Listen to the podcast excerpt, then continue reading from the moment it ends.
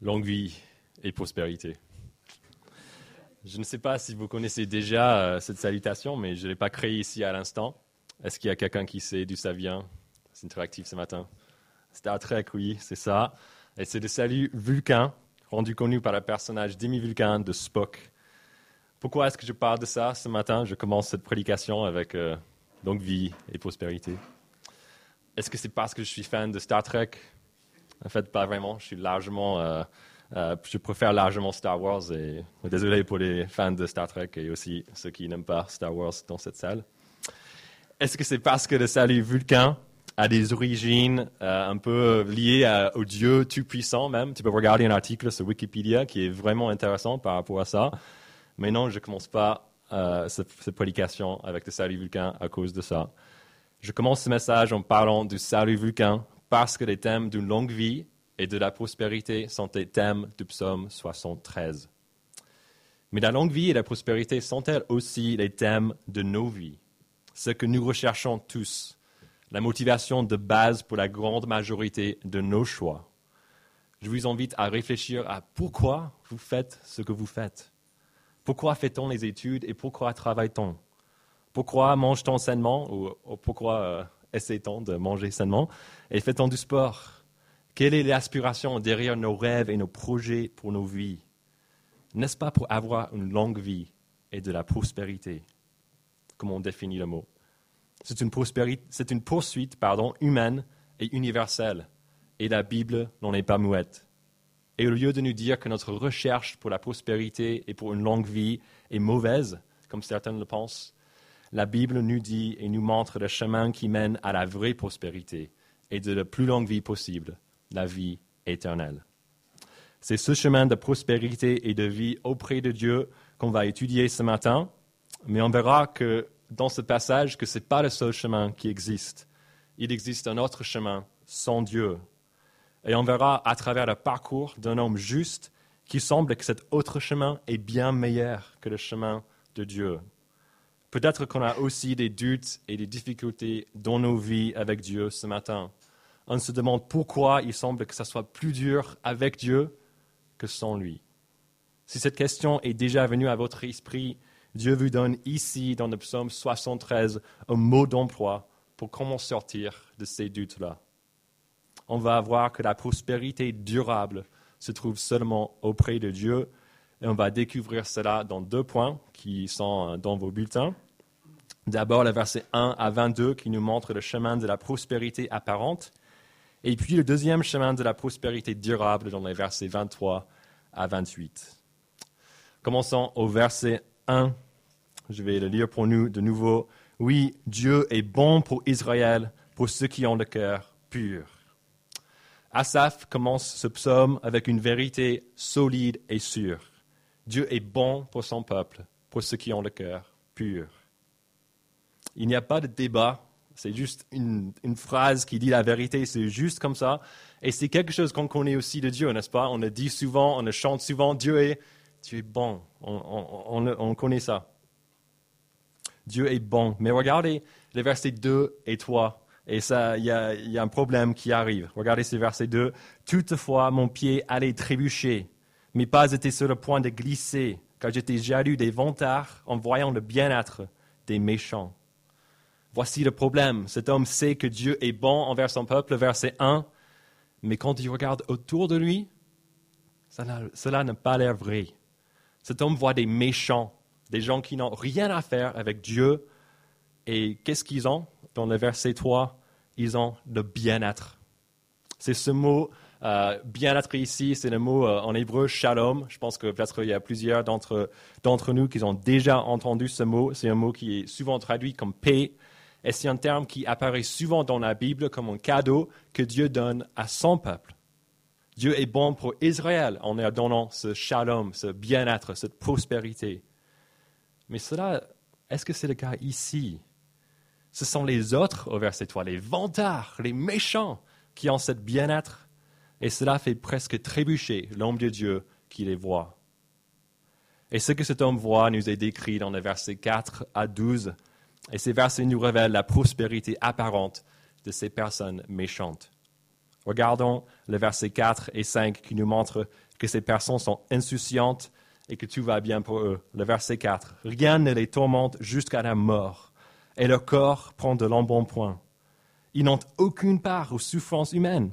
Ils ne sont pas frappés comme le reste des hommes. Ces personnes ne souffrent pas. Elles ont de l'abondance. Elles vivent la prospérité.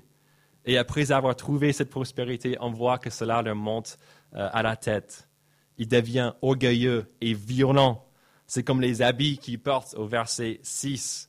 Les habits, c'est vrai, ça commence à être un peu serré au verset, au verset 7, même pire que l'embonpoint qu'ils ont pris euh, au verset 4. Regardez ce verset 7 qui est assez euh, dégueulasse. Les yeux ressortent dans un visage plein de graisse. C'est une image dégoûtante d'une vie, d'un style de vie, pardon, qui déborde d'excès. Et c'est la même histoire à l'intérieur. Ce n'est pas juste l'extérieur qui, ressort, mais regardez la fin de verset 7. Les mauvaises pensées de leur cœur débordent. Dans les versets 8 à 11, on voit les mauvaises pensées et l'orgueil de ces personnes. Au verset 8, regardez, ils ricanent et parlent méchamment d'opprimés. Ils profèrent des discours hautains. Qui est leur cible Le prochain verset, verset 9, leur bouche s'attaque au ciel et leur langue balaye la terre. Ils attaquent les êtres humains, bien sûr, mais aussi même le ciel. Ils se croient être les maîtres de leurs propres univers. Il n'y a personne qui peut rivaliser, même pas Dieu lui-même. Ils ricanent au verset 11, regardez, comment Dieu pourrait-il savoir? Y a-t-il de la connaissance chez le Très-Haut? Dans leur orgueil, ils pensent que Dieu ne les voit pas, donc ils sont libres de faire ce qu'ils veulent. Et, et ce faisant, ils prospèrent. Regardez le verset 12, cette, sommaire des méchants. Voici comment sont les méchants. Toujours tranquilles, ils augmentent leur richesse. Et cette prospérité est attirante. Le verset 10 nous montre cet effet. Voilà pourquoi son peuple se tourne de leur côté. Il boit leurs paroles avidement comme de l'eau.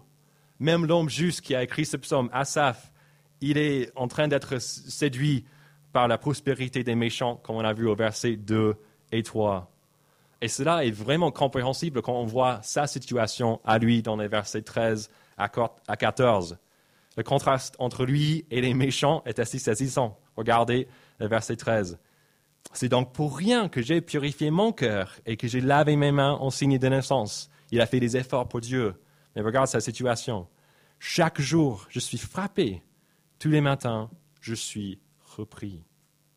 Au lieu d'expérimenter le bien-être et la prospérité, cet homme au verset 14 est frappé chaque jour, repris tous les matins.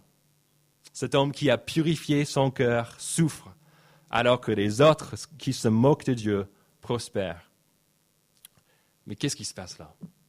Apparemment, selon le verset 1, Dieu est un Dieu bon envers son peuple pour ceux qui ont le cœur pur. On voit que cet homme a purifié son, son cœur. Mais est-ce que Dieu est bon pour lui alors qu'il est frappé et qu'il souffre?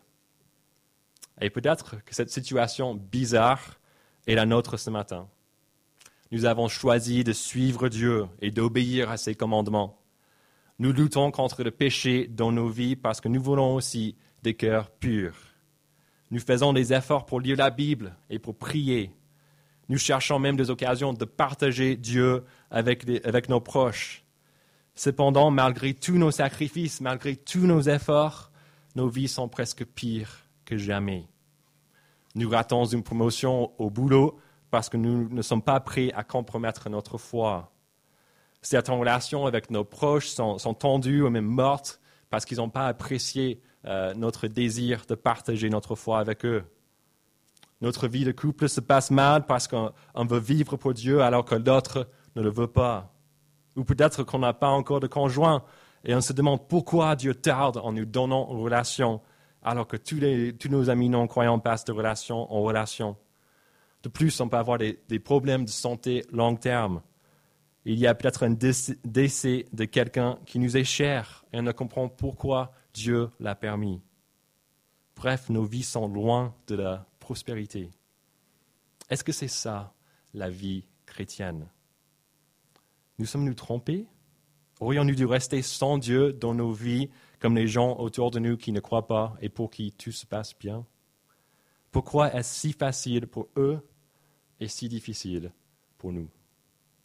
Ça, c'est le problème qu'on rencontre le psalmiste dans le psaume 73. Peut-être que la prospérité des méchants nous attire tant que nous pensons même abandonner notre foi. Mais peut-être comme le psalmiste, il y a quelque chose qui nous empêche de le faire. Pour lui, c'était qu'il ne voulait pas trahir les autres croyants au verset 15. Peut-être pour nous, il y a une autre raison. Dans tous les cas, quand on est honnête, il faut dire qu'on est jaloux de la prospérité des autres. Si ce n'est pas le cas actuellement, j'imagine que nous pouvons penser à un moment semblable au passé. Et si vous êtes un nouveau croyant et tout est beau et parfait et vous ne pouvez pas même imaginer être jaloux de quelqu'un d'autre, soyez avertis qu'il y a des moments comme ça qui vous arriveront aussi. La dureté de la vie chrétienne est bien réelle. Mais heureusement, le psaume ne se termine pas ici. On n'a pas encore tout appris de la prospérité des méchants.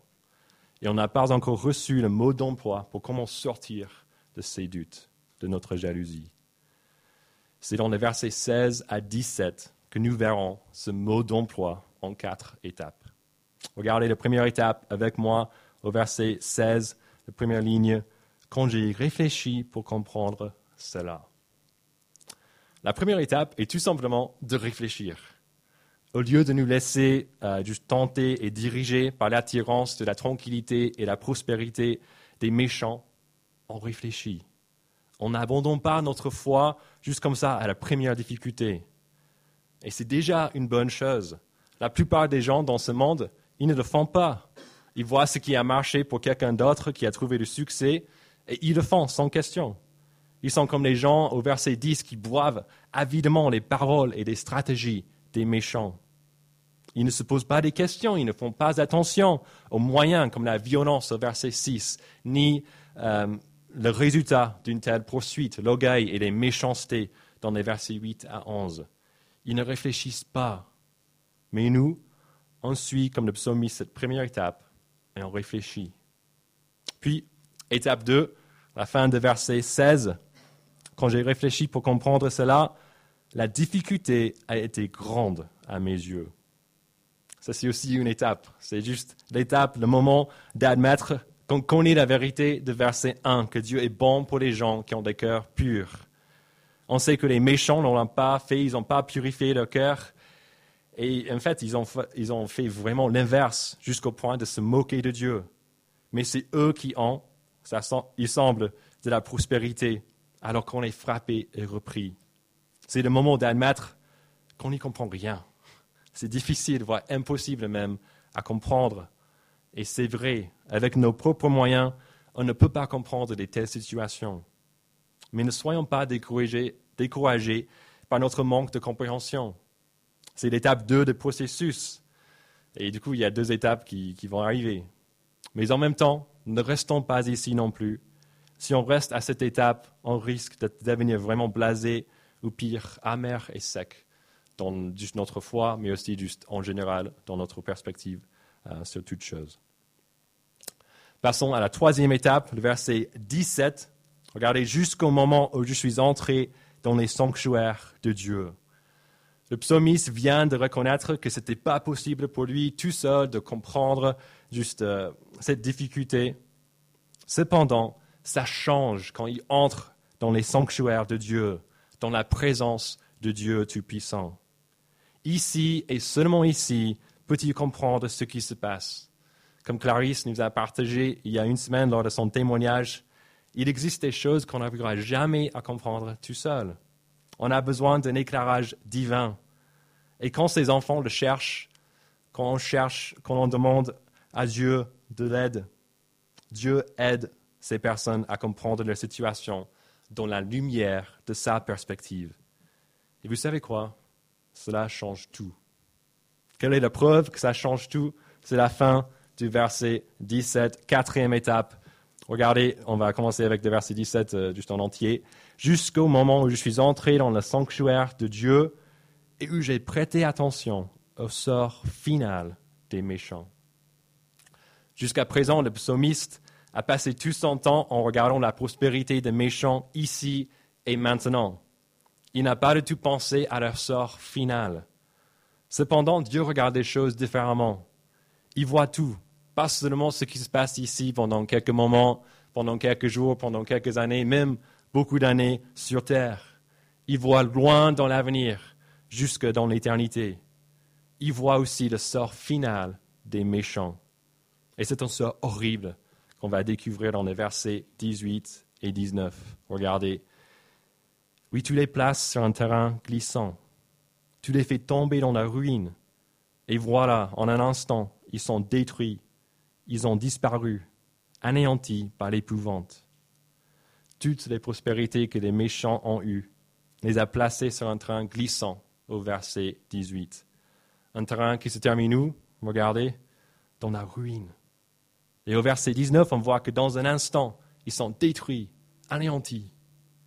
C'est le jugement de Dieu qui vient, le jugement de Dieu qu'ils ont profané. Ce Dieu se lève au verset 20 comme un rêve qui se dissipe au réveil, Seigneur. À ton réveil, tu repousses leur image. Comme un rêve qu'on on se lève, c'est disparu. C'est la même chose chez les méchants, selon Dieu. Je ne sais pas pour vous, mais je ne trouve pas le sort final des méchants très vendeur, en tout cas beaucoup moins que la description des méchants dans les versets 4 à 12.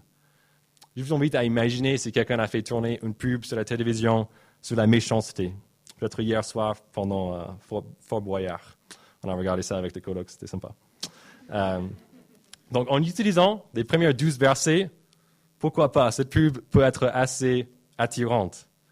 On peut regarder des images euh, des gens qui sont en train de, vivre la vie mondaine. Les gens auraient des bons postes, des grandes maisons, juste beaucoup de prospérité. Ils mangeraient les plats somptueux et ils feraient ce qu'ils voudraient. Le narrateur dirait lors de ces images Fatigué de votre vie pétroyable menée selon les règles. Voulez-vous la possibilité de dire au revoir à vos souffrances? Voulez-vous faire ce que vous voulez à chaque instant et vivre la vie de vos rêves aux dépens des autres? Voulez-vous faire ce que vous voulez tout le temps et être vraiment les maîtres de votre univers Alors, soyez méchants. Donc là, tu vois une pub et tu vois ces images, tu vois cette, cette voix-là, et c'est attirant comme pub, non? Mais ce n'est pas totalement juste. Comme une publicité pour un médicament, il faut aussi dire les, aussi dire pardon, les effets secondaires. Une voix rapide à la fin de la pub dirait Soyez avertis, la vie des méchants est malheureusement surveillée par Dieu, le vrai maître de l'univers. Un jour, il les jugera tous jusqu'à ce qu'ils soient ruinés, détruits et anéantis. Donc là, on entendra un truc comme ça et c'est Ah, tiens, il faut, il faut, faut quand même y penser avant d'être méchant. Et on peut rigoler un peu par rapport à tout cela, mais ce n'est pas vraiment un sujet de plaisanterie. Si on poursuit nos vies selon les chemins des méchants et sans Dieu, ça sera notre fin aussi. Malgré la bénédiction et prospérité apparente dans nos vies, tôt ou tard, Dieu aura le dernier mot. Et son dernier mot est un mot de jugement éternel pour chaque personne qui ne lui appartient pas. Et pour les chrétiens ici, c'est vrai que nos vies peuvent être vraiment difficiles. C'est vrai que certains qui sont fils de Dieu ont des vies vraiment super. On peut se laisser tenter par cela. Mais en fin de compte, on a besoin d'apprendre les quatre étapes du processus d'Assaf dans le psaume 73. Réfléchir, réaliser qu'on n'a pas, on ne va rien comprendre tout seul, chercher l'éclairage divin et regarder le sort final des méchants. Quand on fait tout cela, on peut voir la prospérité apparente des méchants est bien temporaire. Caché dans les coulisses, il y a une mauvaise surprise. Dieu les jugera. Et donc, il faut poser la question que Jésus a posée dans Marc au chapitre 8, qu'on a étudié en printemps dernier.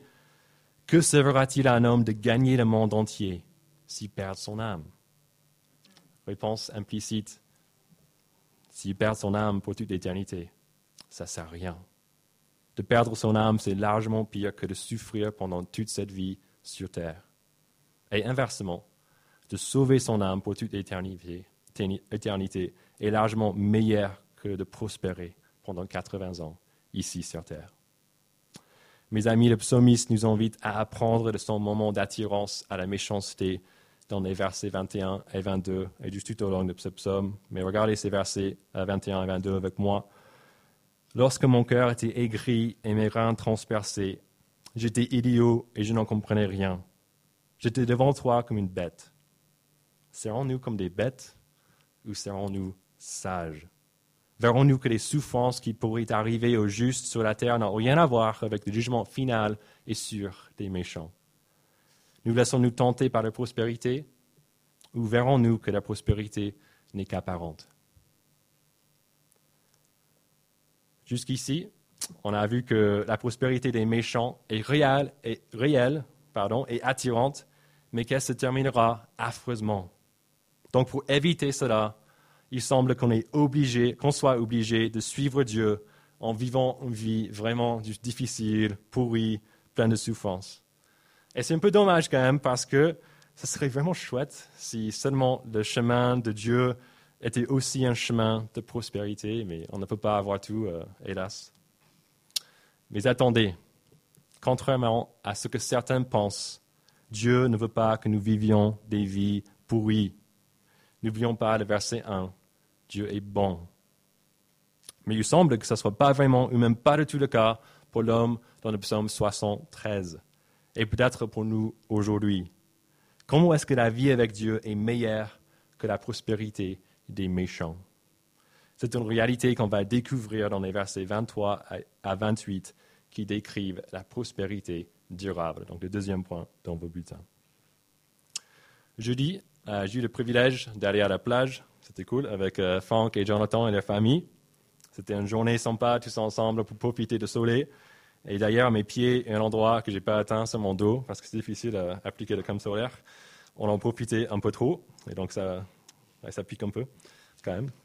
En arrivant sur la plage, on s'est installé euh, à côté de grands rochers qui nous ont là sur la plage et qui nous ont protégés un peu du vent. Les enfants avaient envie à un moment donné d'aller sur ces rochers pour voir les vagues qui les heurtaient. Et je les ai aidés euh, avec les autres à traverser ces rochers en prenant leurs mains. Je ne faisais pas grand-chose, j'étais seulement un petit soutien euh, juste au cas où. Avec Emeline, il y avait un moment où elle tenait ma main, il y avait peut-être un kilo de résistance, il y avait juste rien, donc là, je ne m'attendais pas à grand-chose. Et puis tout à coup, il y avait, il y avait tout son poids. je ne m'attendais pas à ça, et je regardais, heureusement que j'étais là, parce que quand je l'ai regardé, j'ai vu que je la tenais totalement au-dessus d'un grand trou dans les rochers. J'ai aidé à éviter ce qui, aurait, pu être une chute douloureuse. Mais moi, quelqu'un plus fort et plus grand qu'elle, moi j'étais présent, et donc ça s'est bien passé, elle était OK, et je l'ai aidé à retrouver sa, sa prise de pied. Mes amis, la première raison pour laquelle le chemin de la prospérité durable est mieux que celui des méchants, et que ce que j'ai fait pour Émiline, c'est exactement ce que Dieu fait pour nous. Regardez le verset 23. Cependant, je suis toujours avec toi. Tu m'as empoigné la main droite. On est tous comme un enfant.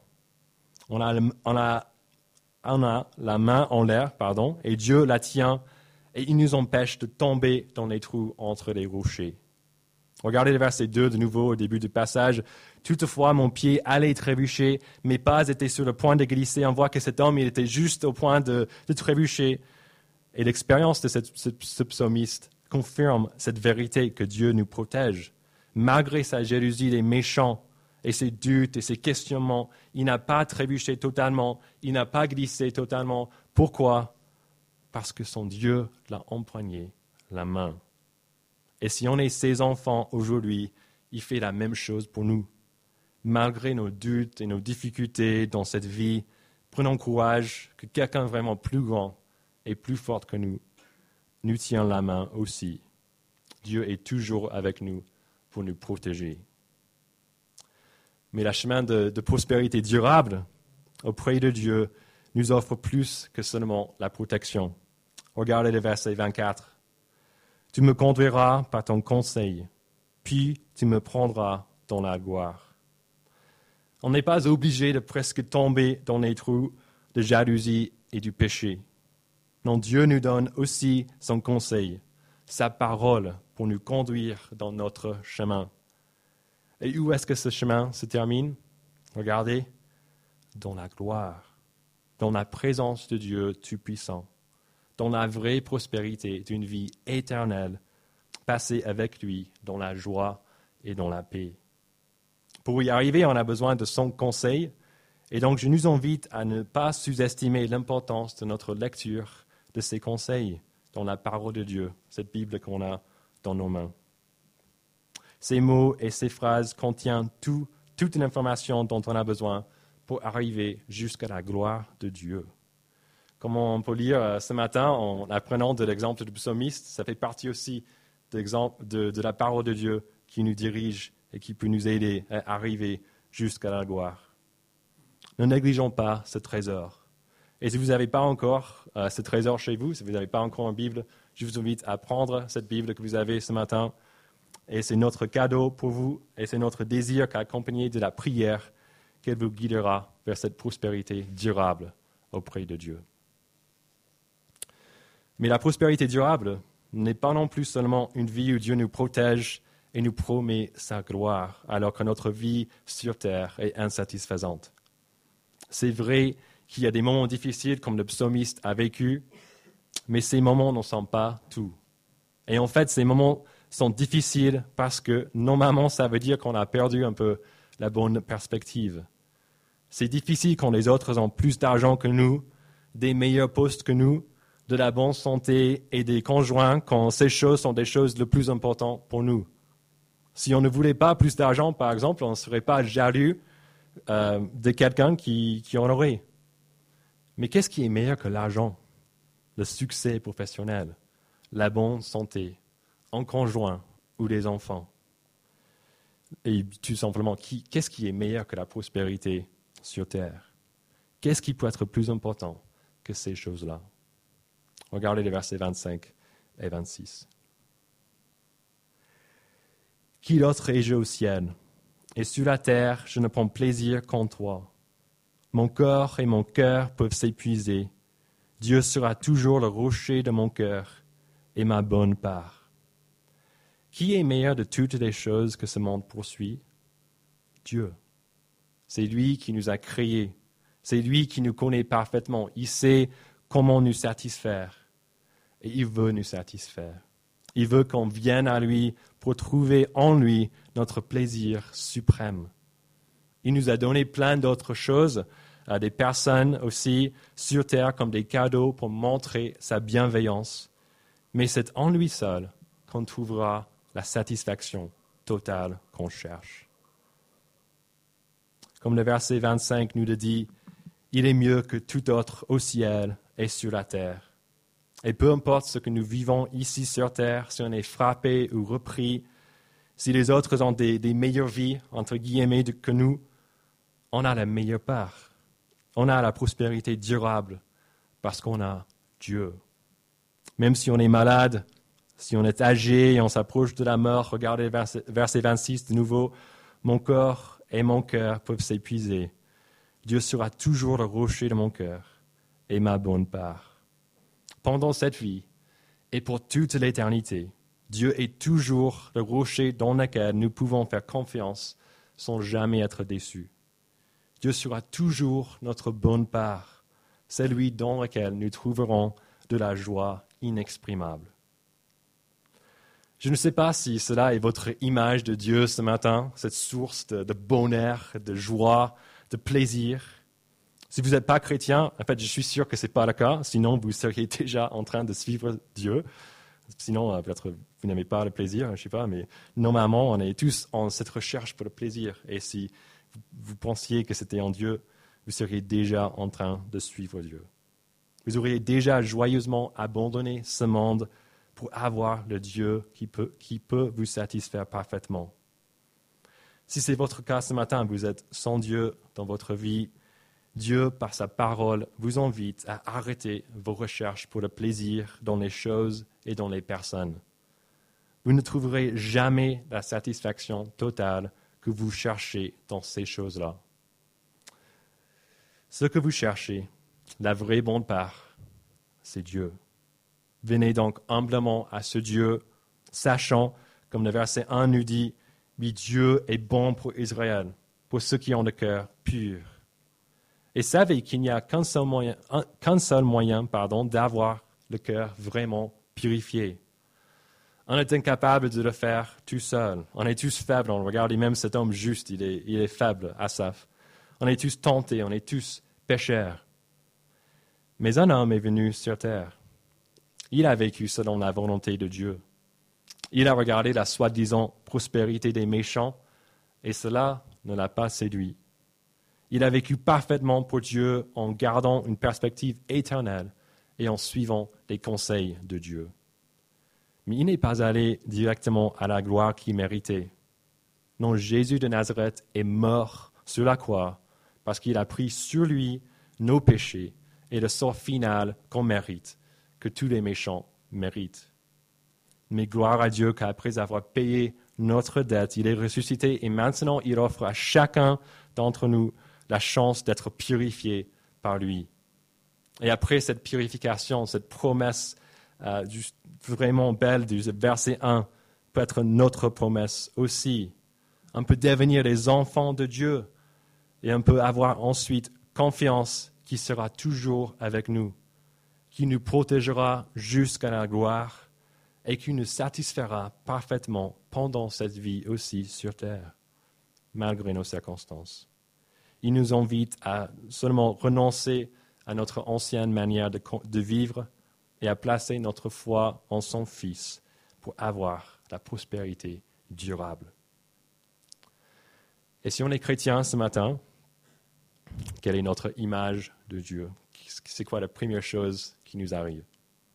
Voit-on Dieu comme notre bonne part? Sinon, que s'est-il passé pour que ça ne soit plus le cas? Nous sommes-nous trop concentrés sur l'obéissance que nous avons oublié les délices qui se trouvent dans le Dieu auquel nous obéissons. Avons-nous oublié que la vie éternelle qui est de connaître Dieu a déjà commencé? Nous sommes-nous laissés tenter par la prospérité de, ce monde en oubliant qu'on avait déjà la vraie satisfaction que tout le monde cherche dans sa personne. Mes amis, ne soyons plus idiots et oublions notre jalousie des méchants. C'est eux qui auraient dû être jaloux de nous parce que nous avons ce qu'ils cherchent, la bonne part en a Dieu. Répentons-nous de nos péchés et de tout ce qu'on a placé devant Dieu dans nos vies Saisissons de nouveau sa grâce et son pardon en Jésus-Christ. Remercions-le parce qu'il nous a jamais abandonnés et qui dirigera ses enfants jusqu'à la gloire de sa présence éternelle. Et profitons à fond de la prospérité durable qui est la nôtre auprès de lui. Et n'oublions jamais les deux derniers versets de ce psaume qui résument bien tout ce qu'on a appris ce matin. Et je vais les lire en tant que prière, en fait, pour terminer ce moment. Donc, priez avec moi. Père, oui, ceux qui s'éloignent de toi vont à leur perte. Tu réduis au silence tous ceux qui te sont infidèles. Pour moi, mon bonheur, c'est de m'approcher de Dieu. Je place mon refuge en toi, Seigneur éternel, afin de raconter tout ce que tu fais. Père, que ça soit vrai pour chacun de nous ce matin, pour ta gloire et pour notre longue vie et prospérité. Amen.